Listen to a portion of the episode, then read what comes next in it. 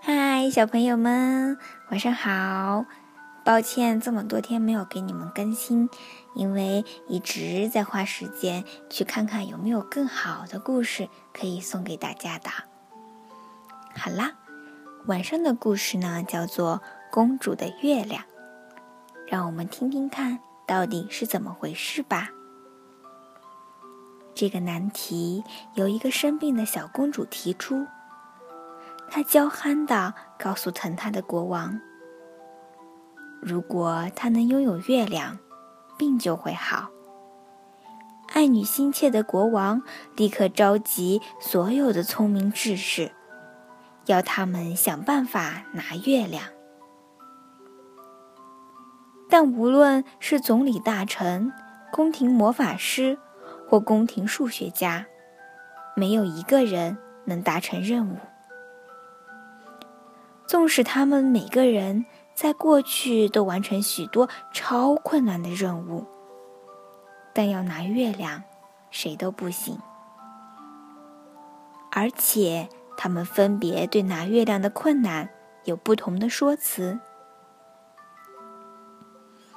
总理大臣说：“他远在三万五千里外，比公主的房间还大。”而且是由融化的铜做的。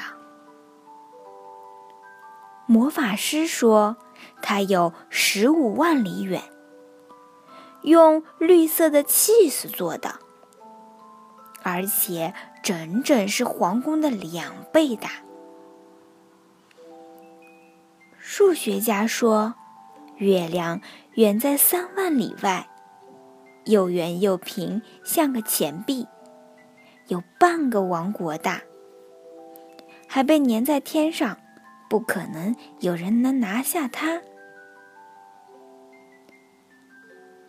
国王面对这些不可能，心头又烦又气，只好叫宫廷小丑来给他弹琴解闷。小丑问明了一切后，得了一个结论。如果这些有学问的人说的都对，那么月亮的大小一定和每个人想的一样大，一样远。所以，当务之急是要弄清楚小公主心目中的月亮有多大，有多远。国王一听，茅塞顿开。小丑立刻到公主房里探望公主，并顺口问公主：“月亮有多大？”“嗯，大概比我拇指的指甲小一点儿吧。”公主说：“因为她只要把拇指的指甲对着月亮，就可以把它遮住了。”“那么有多远呢？”嗯，不会比窗外的那棵大树高。公主所以这么认为，因为有时候它会卡在树梢间。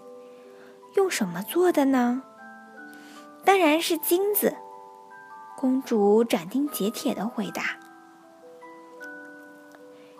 比拇指指甲还要小，比树还要矮，用金子做的月亮，当然。”容易拿到啦！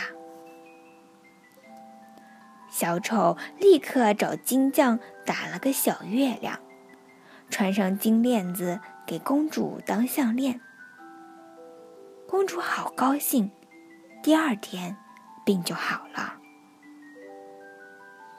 但是国王仍旧很担心。到了晚上，真月亮还是会挂在天上。公主如果看到了，谎言不就揭穿了吗？于是，他又召集了那班聪明人，向他们征询解决问题的方法。怎么样可以不让公主看见真月亮呢？有人说要公主戴墨镜，有人说把皇宫花园用黑绒布罩起来。有人说，天黑之后就不住的放烟火，以遮蔽月亮的光华。当然，没一个主意可用。怎么办？